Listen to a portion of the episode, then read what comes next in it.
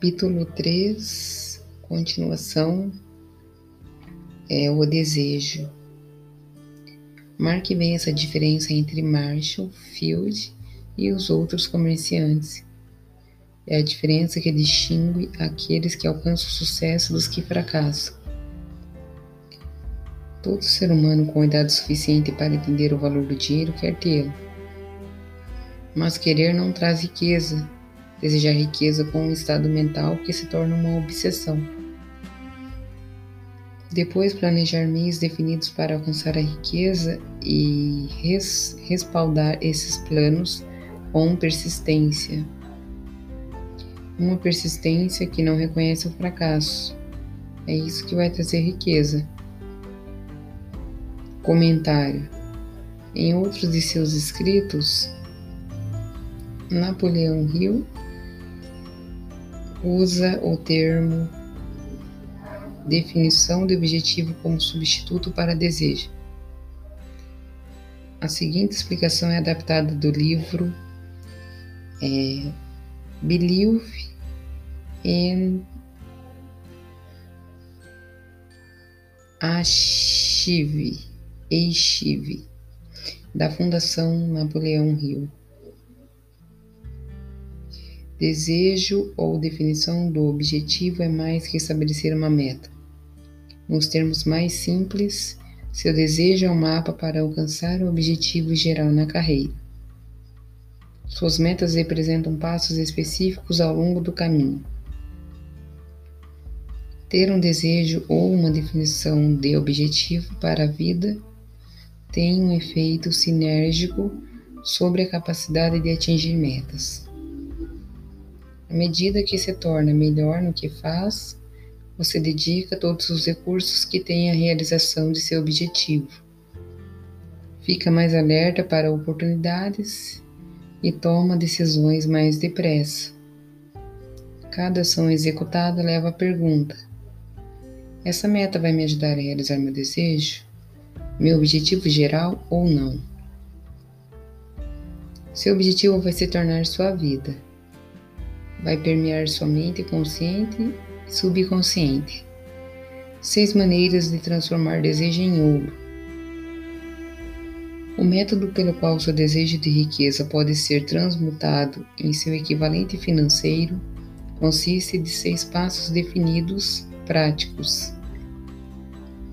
Registre mentalmente o valor exato que você deseja ter em dinheiro.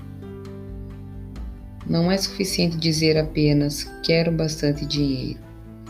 Defina o valor.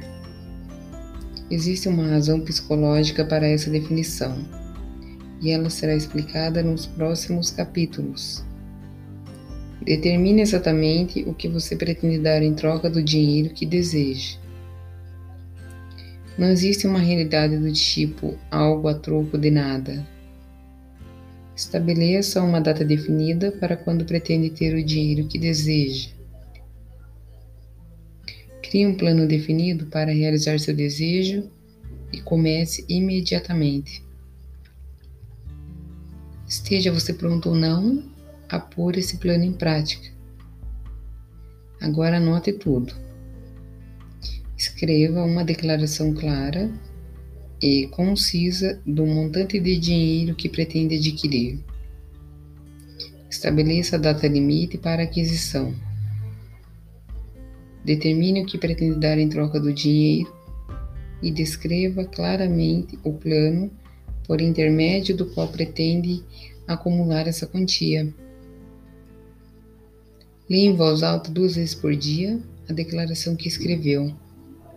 Leia uma vez pouco antes de deitar para dormir e leia uma vez de manhã, depois de se levantar.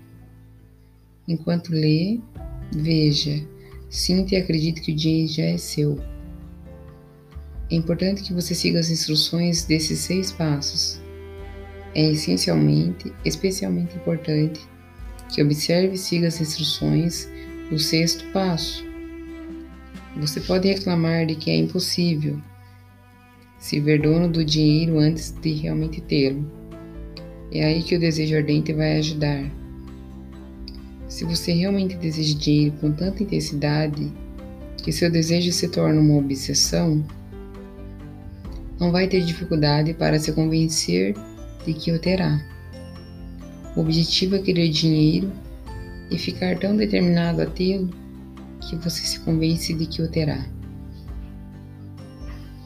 Se você não estudou o funcionamento da mente humana, essas instruções podem parecer impraticáveis.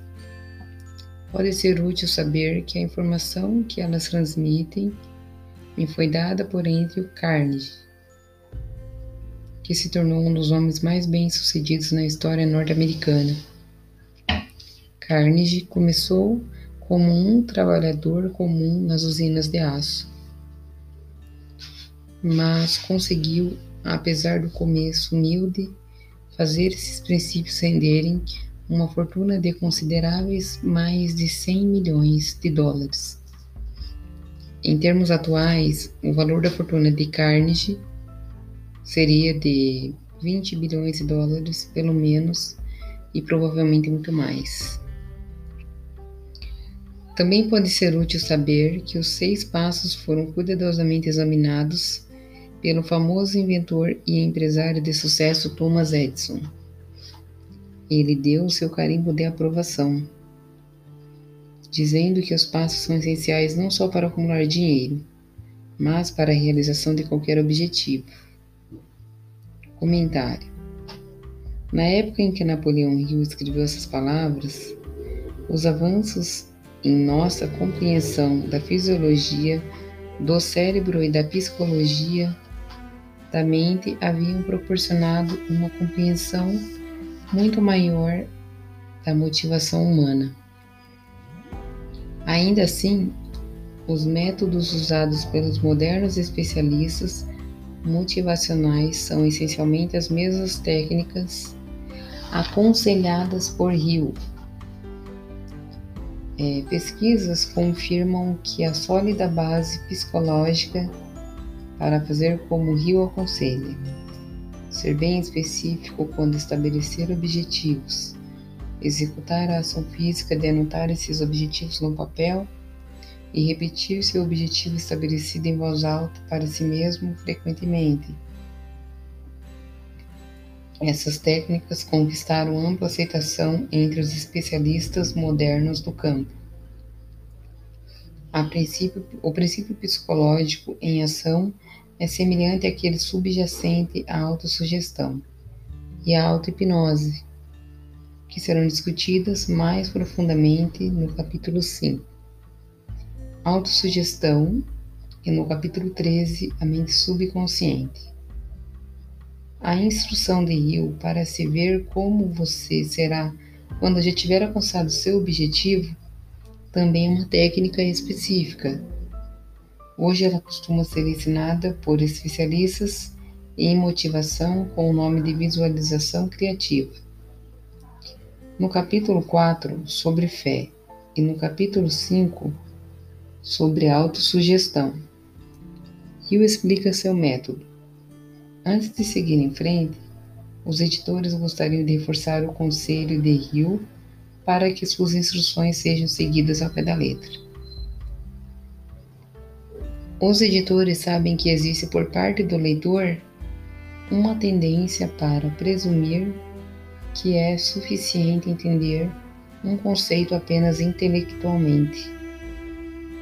Quando ler os seis pontos de Hill, você provavelmente vai se pegar pensando: sim, claro, algumas pessoas podem precisar anotar as coisas, mas não sou criança, já entendi.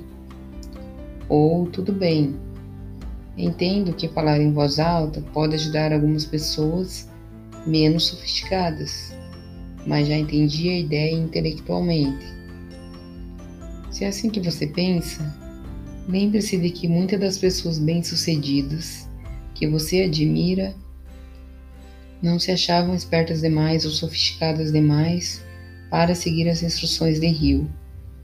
Os editores destacam mais uma vez que, se Napoleão Rio acreditava que escrever e falar em voz alta seus objetivos é importante, e se psicólogos e especialistas motivacionais concordam, Seria tolice não seguir esse conselho simples. Apenas faça.